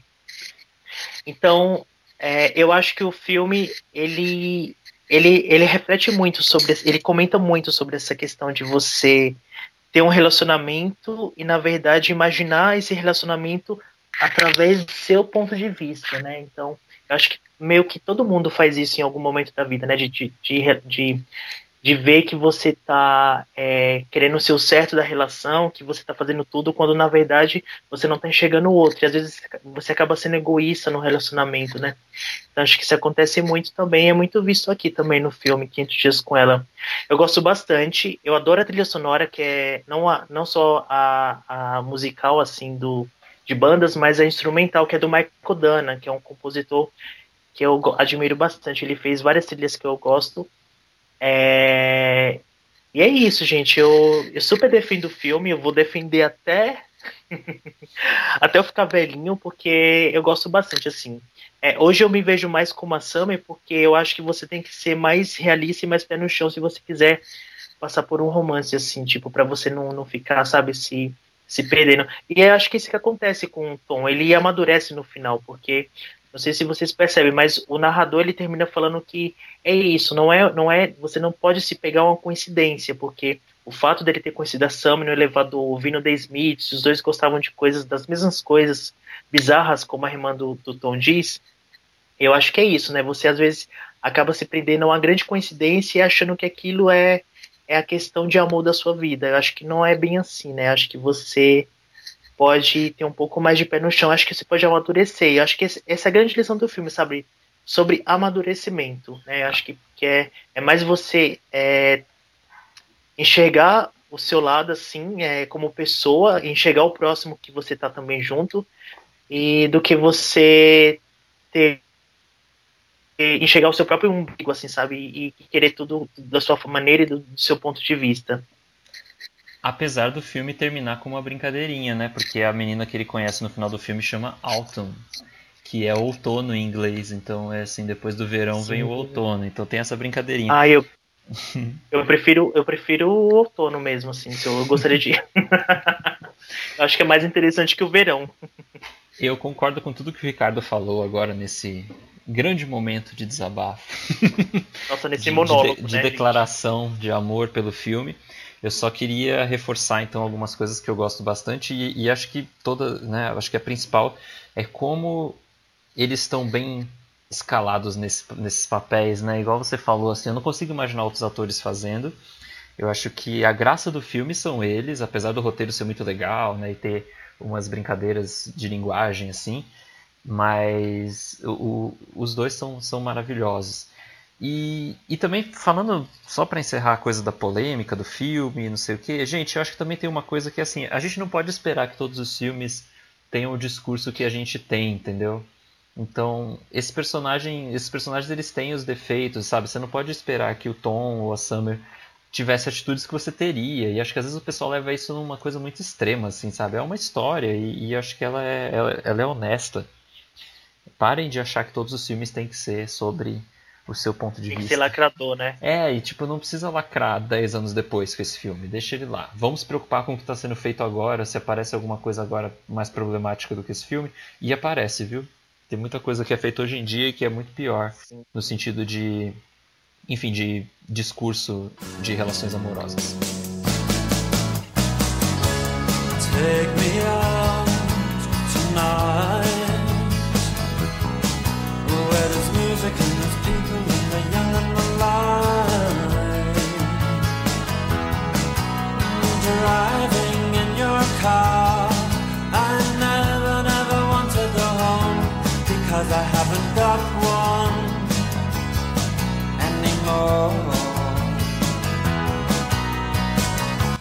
E para encerrar, o Mark Webb, que é o diretor do filme, ele não tem uma carreira muito longa, assim, ele fez pouquíssimas coisas, mas assim, é, coincidentemente, né, assim como o filme costuma falar de coincidências ou não, ele, ele fez coisas que eu gosto, que é o Quente Dias com Ela, ele dirigiu o clipe Helena do My Chemical Romance, que eu adoro pra caramba. Ele dirigiu né? muito clipe, na real, né? Sim. Dirigiu muito ele clipe. dirigiu também na verdade, ele dirigiu, os melhores clipes do My Chemical Romance foi ele que dirigiu. Então, assim, ai, obrigado por você ter existido, né? Porque eu, eu não imagino outra, outra, outro clipe daquele lá do, é, sem ser aquele caixão, sabe? Aquela, aquela coisa fúnebre do, do Helena. Você Sim. gosta do My Chemical Romance? Ah, eu não, eu não, não gosto, eu não desgosto também, mas eu nunca, nu- nunca fui de ouvir muito. Eu tenho um clipe dele que eu gosto muito, que é um clipe da música Ch- Chocolate, do Snow Patrol, que ele dirigiu, Ah, é- que é uma música bem legal, Chocolate, né, em inglês. E aí também a direção é dele. Ele, ele dirigiu vários clipes de bandinhas, assim, tipo Weezer, ele Yellow dirigiu. Card. Ele dirigiu. Hilary Duff também. Sim. É... Ai, gente, maravilhoso. Até ele dirigiu o Lon- London Bridge da Funk. Eu amo aquele clipe. gente. Eu escutava muito. E foi na mesma época do Quem Diz com ela, lembra? Sim. Ai, meu Nossa, Deus. gente, eu Você vou gostava da. Fergie? Sim, eu adorava. Você não gosta? Ai, não. ah, não vejo graça, na real. Acho o Black Eyed Peas meio xoxo, assim. Hum, Gente, cancelado de Desculpa. novo, Gente, eu tô... As pessoas vão parar de ouvir, né? Melhor eu ficar quieto. Ah, e só pra, só pra mais uma coisa assim, ele também dirigiu o, é, alguns clipes do Evanescence. Quando eu vi assim, eu falei, gente, não acredito. Até Pussycat Dolls ele dirigiu também. Ele dirigiu aquele Wait a Minute, sabe? Wait a Minute. Oh, I dance. Meu Deus. Desculpa, Ricardo. Eu tava ouvindo Bell and Sebastian com a Summer nessa época.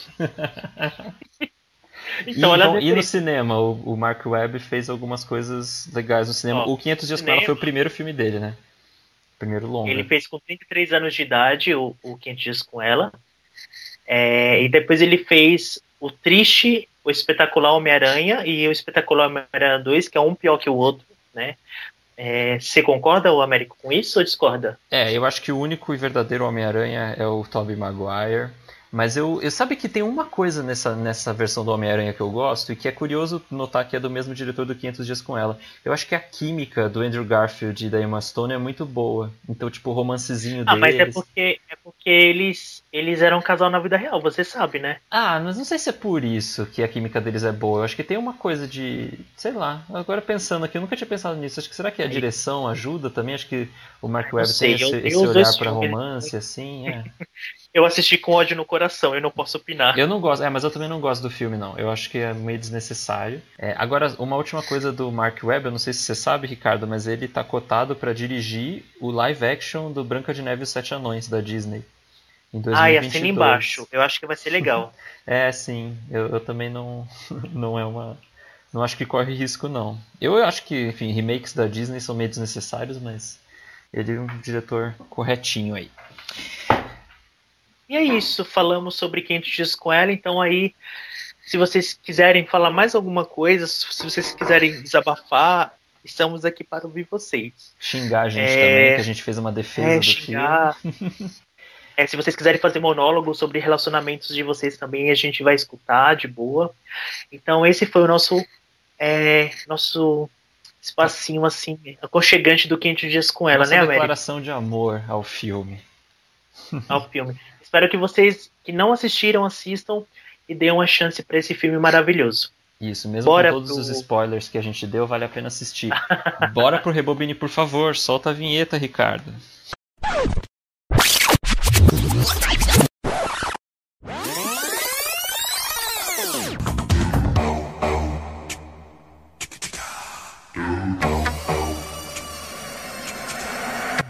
E este é o Rebobine, por favor. O nosso quadro de notícias, com notícias não tão novas assim. Ah, é isso aí, Américo.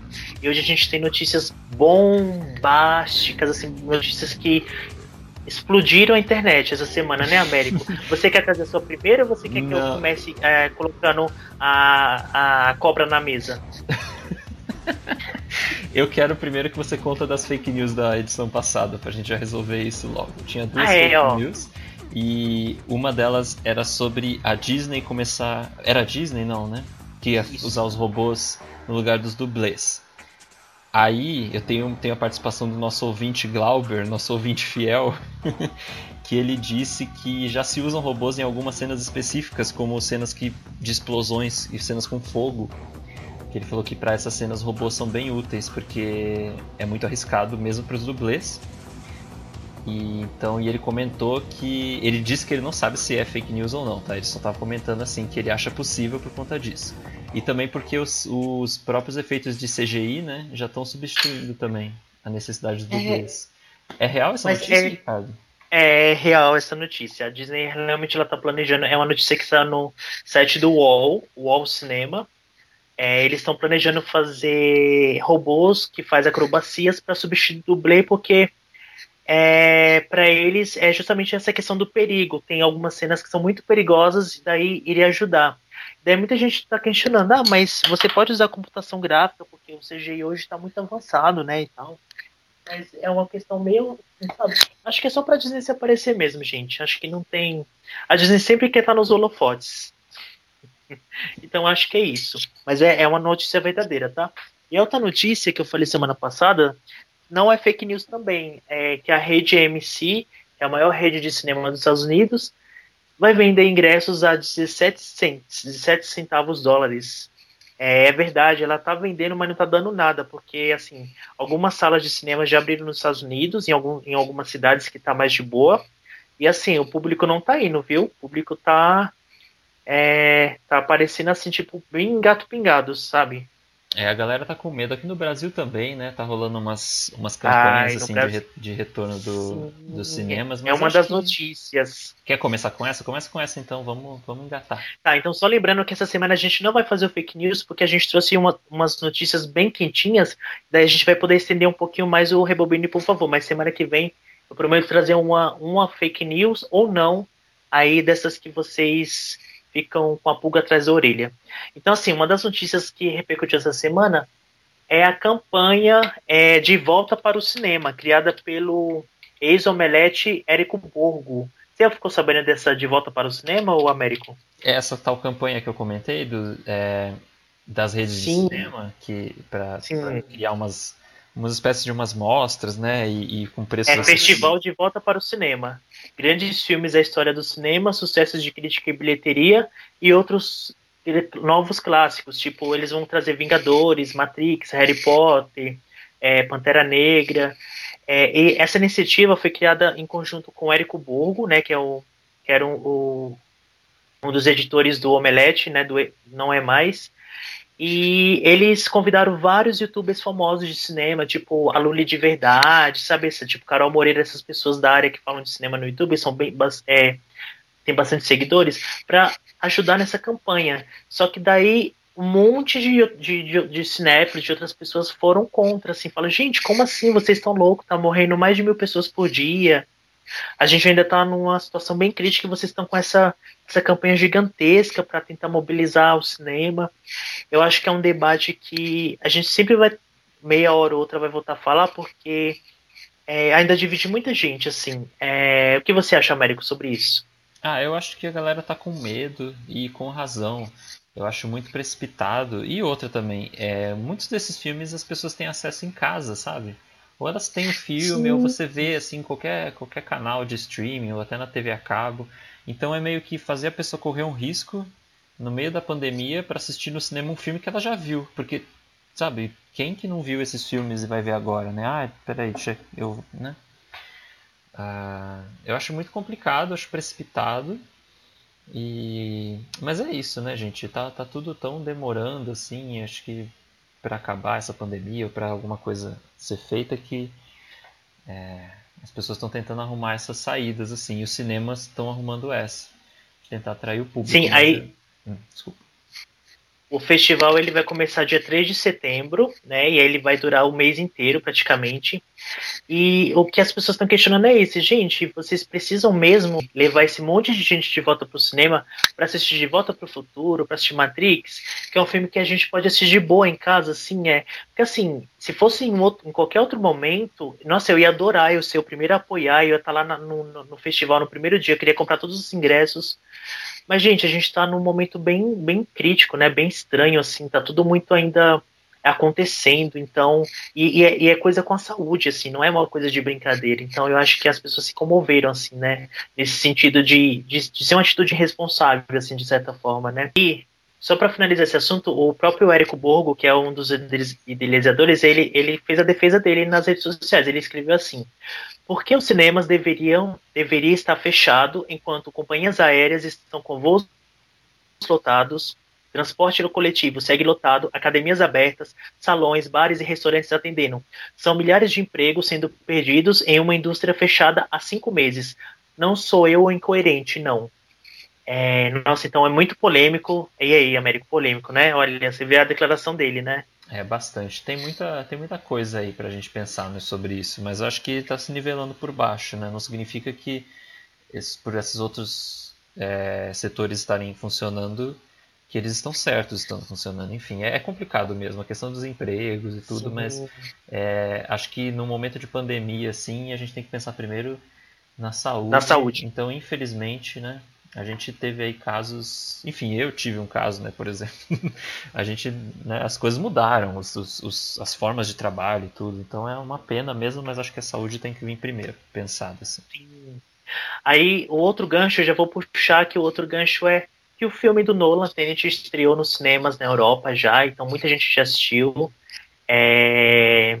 Os críticos já fizeram suas críticas e a nota no Rotten Tomatoes está cada vez mais baixa. Para você ter uma ideia, Américo, o filme começou com 87, hoje já está em 80 e nos próximos dias a nota pode chegar a 60. Se chegar a 60, ela vai ser considerada um, um, tomate podre ali no termômetro do Rotten Tomatoes. As críticas elas dividiram muito, mas assim a, a, maioria das críticas são negativas, assim não gostaram do filme, achou achou que é um filme nada a ver, assim eu não vou dar nenhum spoiler, tá gente, fica tranquilo, mas acharam que é um filme nada a ver, que é um filme grandioso, mas feito numa época errada, que o filme não fala com os nossos tempos.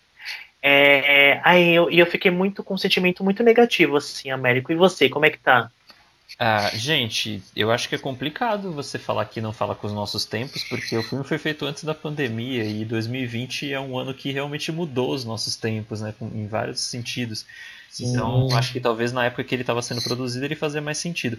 Eu tô com expectativa boa ainda, porque os filmes que eu gosto do Nolan são alguns dos mais criticados, que é o Batman Cavaleiro das Trevas que surge e o Interestelar. São os meus dois favoritos e são geralmente os filmes que dividem opiniões. Então, eu ainda tô tô empolgado para ver sim, quero tirar minhas próprias conclusões. Afinal de contas, né, Américo, você é o maior passador de pano do Nolan que o mundo conhece, né? Exatamente, estou passando de novo e quero ver. Mas quando eu ver o filme, eu prometo dar minha opinião sincera, tá? Eu não, não sou também tão cego é, que não vai conseguir identificar os problemas do filme. Não com o Nolan, tem alguns diretores que eu realmente passo pano sem olhar. Ai, menos mal. Mas assim, eu, eu ainda assim vou querer assistir, né? Porque afinal de contas é Christopher Nolan. Então Christopher Nolan sempre pede um, um cinema, né? Então, assim, como o filme foi adiado, já, já do um milhão de vezes, o filme tá para estrear aqui no Brasil no final de setembro. Então, até lá se não for adiado de novo, né? Porque vai que acontecer alguma coisa, não sei se dá tudo errado. É, mas assim, eu vou, eu vou, que nem eu vou usar aquele meu esquema de guerra de tentar ir no cinema numa sala vazia no horário que não vai ninguém, assim eu vou tentar, porque esse filme eu tenho que ver no cinema, assim. Olha eu me contradizendo com a outra notícia, né, Américo? Exatamente. O que, está acontecendo, Ricardo? Tá virando a casaca? pois é. Aí quando fala de cinema, nossos corações falam mais alto, infelizmente, o Américo. A gente fica com com o coração muito dividido nessas questões, né? Ah, sim, exatamente. Porque, por exemplo, a academia, para mim, tô cagando, assim, se tá aberto, se tá fechado para mim. Agora, quando a gente começa a falar de cinema, né, que é uma coisa que a gente gosta Nossa, e, sim. e tá fazendo falta, né, um, apesar da gente estar tá vendo bastante filme em casa. A experiência do cinema é diferente. Então, pessoal, fujam de spoilers, porque os spoilers já estão começando aí na, na internet sobre o filme Tenet, eu tô correndo. Se eu ver alguma matéria de Tenet, eu já saio, eu já saio de perto, porque eu não quero levar nenhum spoiler, né? Porque se você levar spoiler, já era, acaba a experiência do filme, né? Posso dar minha notícia agora? Pode. Aí você vai dar sua notícia, depois eu finalmente vou falar a última notícia bombástica da semana, assim, que tá todo mundo explodindo a cabeça. Ai, meu Deus. Olha, a minha notícia ela não é muito bombástica, não, porque na verdade ela não é exatamente uma notícia, mas é uma matéria que eu li e que eu achei muito interessante compartilhar com vocês. Eu vou tentar ser rápido, porque é um assunto que rende, viu? Mas é uma matéria que saiu no El País, mas na internet ela tem em português e tal, sobre a Sharon Stone. É, o que motivou essa matéria é que a Sharon Stone vai estar tá de volta. Sharon Stone? Sharon Stone. Lembra dela? Então, exatamente. Gente! Olha, é, ela vai estar tá de volta numa série do Ryan Murphy, uma série que chama Ratchet, e que vai estrear, eu acho que esse ano, enfim. E o Ryan Murphy que é conhecido por trazer de volta umas figuras, né? Acho que a mais relevante assim foi a, a Jessica Lange, que ele, ele ressuscitou a Jessica Lange é, nos últimos tempos com as séries Feud, é, American Horror Story, enfim. E ele está trazendo de volta a Sharon Stone. Mas essa não é a notícia não, é porque a matéria ela analisa a carreira da Sharon Stone é, de uma forma tão bonita assim, eu fiquei tão, tão comovido que eu queria compartilhar com vocês umas, alguns pontos assim. Primeiro que começa dizendo que a Sharon Stone é a última estrela de Hollywood. A última grande estrela de Hollywood. E eu fiquei pensando, nossa, mas Gente, não, né? Assim? Depois disso vieram outros. Mas ele argumenta que depois dela, as estrelas que surgiram depois surgiram na, na era da internet onde tudo é um pouco misturado. Então não existe mais aquela criação da figura da estrela. Então até celebridades assim, né, grandes atrizes, sei lá, Nicole Kidman, Reese Witherspoon, essas que vieram depois assim, né, uh, Kate Winslet, elas elas não têm essa mesma aura de grandes estrelas de Hollywood. Então diz que a Sharon Stone é a última delas. E a matéria vai fazer uma revisão da carreira dela. E tem algumas coisas muito tristes, assim, como por exemplo, ela em estar tá começando a fazer um grande sucesso é, depois dos 30 anos. E, e, como isso é cruel, né, se a gente pensar assim, porque 30 anos não é nada. Mas ela, ela estourou nos cinemas com Instinto Selvagem, em 92, e ela já tinha mais de 30, ela já era mais velha do que as outras atrizes que estavam fazendo super sucesso e sendo, tipo, as, as musas de Hollywood, né? E, e o Instinto Selvagem, apesar de fazer um grande sucesso de público, ele não teve tanta notoriedade da crítica. Ela ganhou a notoriedade mesmo em 95, quando ela fez o Cassino, filme do Martin Scorsese com Robert De Niro, e ela foi até indicada ao Oscar. Ela não ganhou naquele ano. Mas então assim, o sucesso para ela veio muito tarde e para uma atriz é, naquela época que foi agora, né?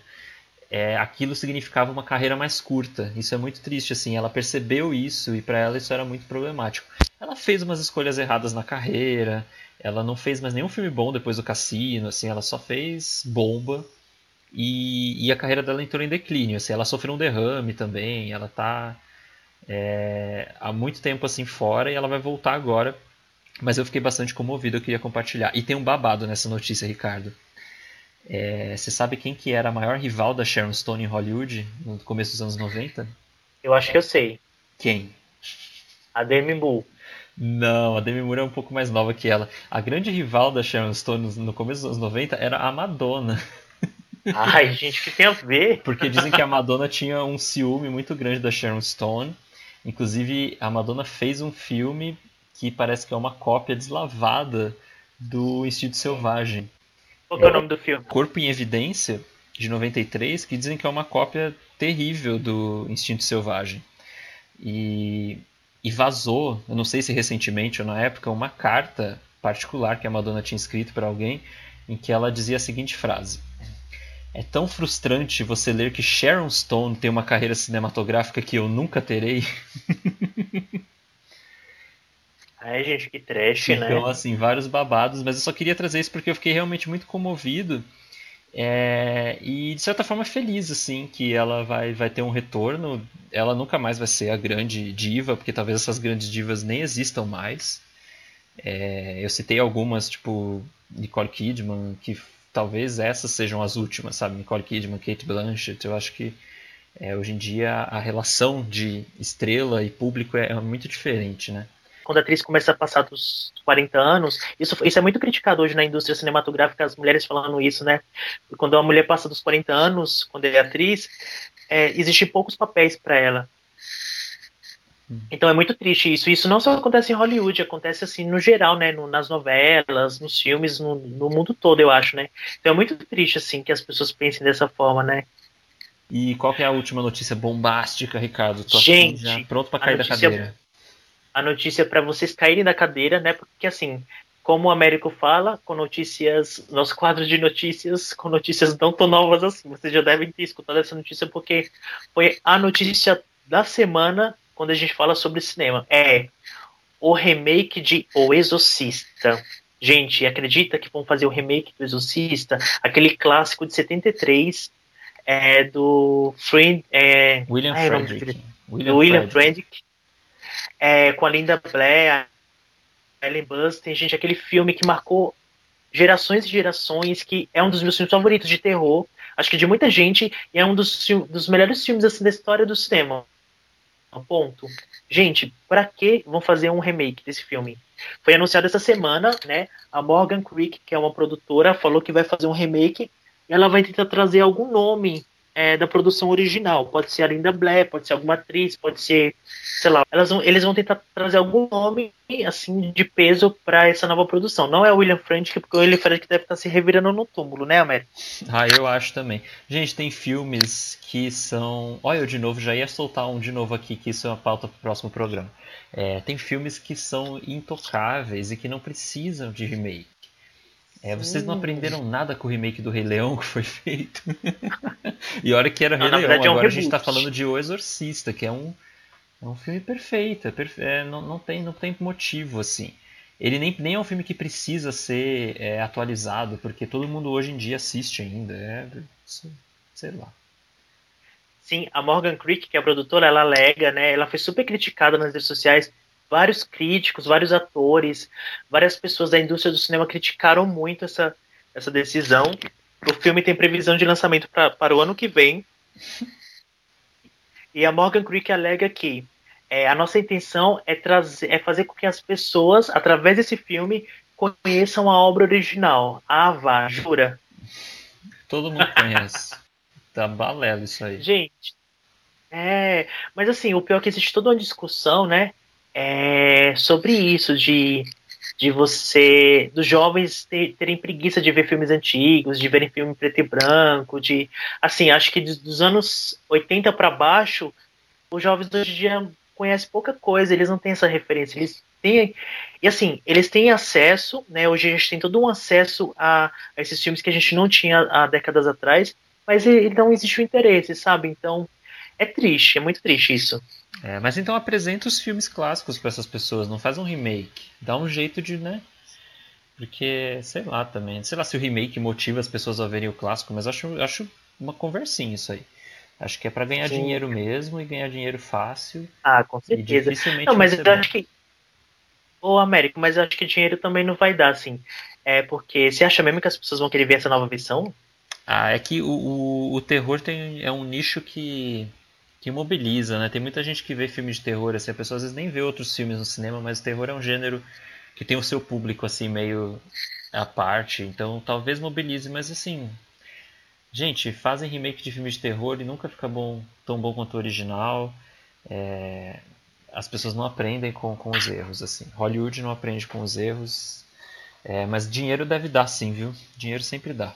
Sempre tem um besta. Ah, é muito trash essa notícia.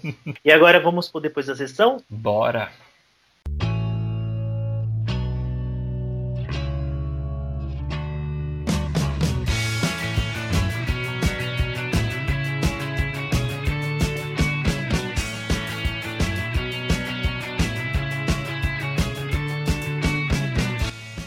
É hora do depois da sessão, né? O, o quadro aqui, quadro final assim do nosso do nosso do nosso episódio. E aqui a gente faz indicações e desindicações e hoje eu trouxe só uma indicação bem rapidinha, né? Porque a gente já tá aqui falando por horas, né, Américo? É, fala aí, qual que é a sua indicação? qual que é a sua indicação de hoje, Ricardo? Então, no depois da sessão dessa semana, eu resolvi trazer uma indicação. E na verdade eu ia desindicar tudo que a Netflix está fazendo porque eu tô odiando a Netflix com esses cancelamentos, mas eu não vou fazer isso porque eu vou perder meu tempo. Então eu vou, eu vou usar esse tempo produtivo para indicar coisas legais para as pessoas. e é da Netflix. gente, o Ricardo hoje tá muito expectativas versus realidade, assim, ele tá tipo duas. Nossa, hoje eu tô muito tom, gente. Hoje, hoje eu tô mais tom do que todos os outros dias, né, gente? Que, que você viu na Netflix que é bom, Ricardo? O que, eu vi na, o que eu vi na Netflix, na verdade, não é da Netflix. É um filme que tá na Netflix. É de um diretor que eu acho muito interessante, que é o Michael Mann. É o filme Colateral.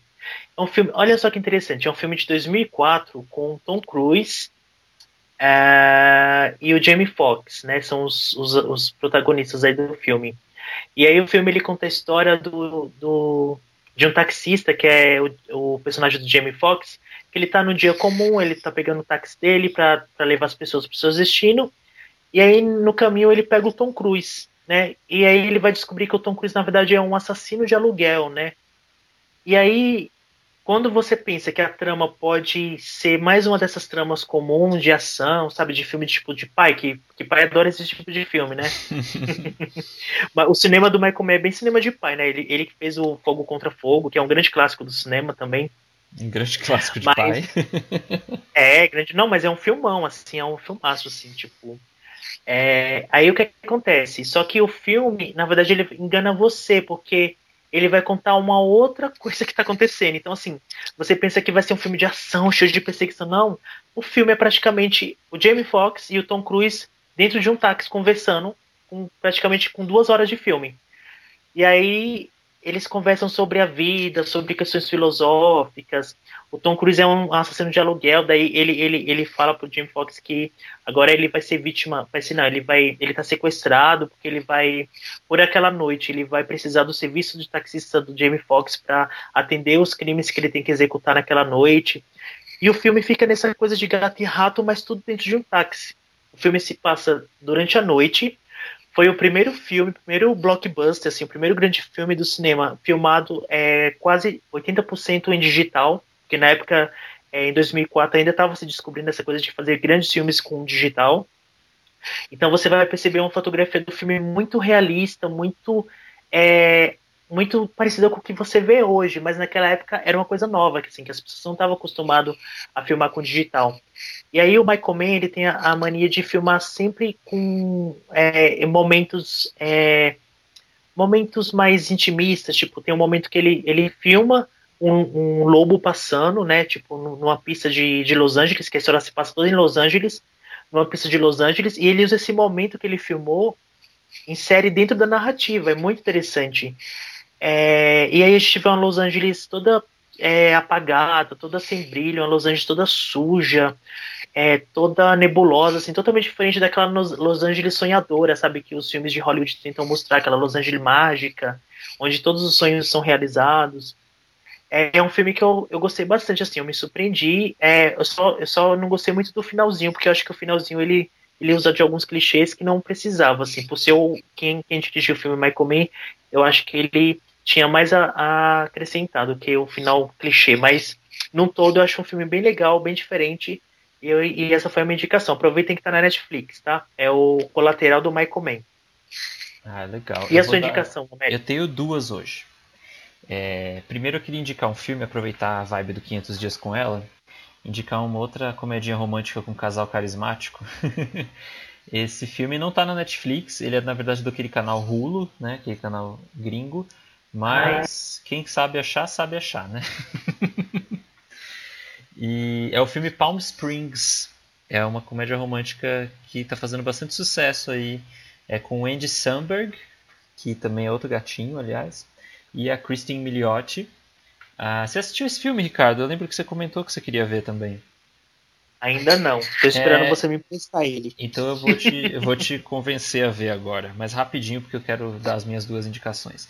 Gente, Palm Springs, para quem tá na, tá na onda dos, dos, do romancezinho aí, já que a gente fez um programa de 500 dias com ela, ele é uma história, é uma comédia romântica. Ele é bem mais comediona assim do que o 500 dias com ela.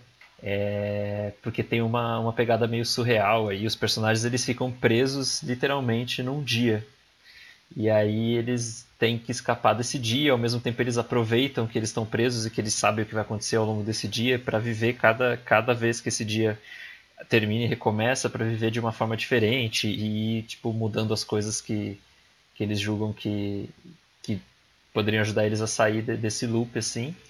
É, e é bem divertido assim, é, eles se conhecem no casamento da irmã da personagem da da Christy Milioti e o Andy Samberg faz um cara que é muito Andy Samberg, assim, que é tipo aquele cara meio crianção, assim.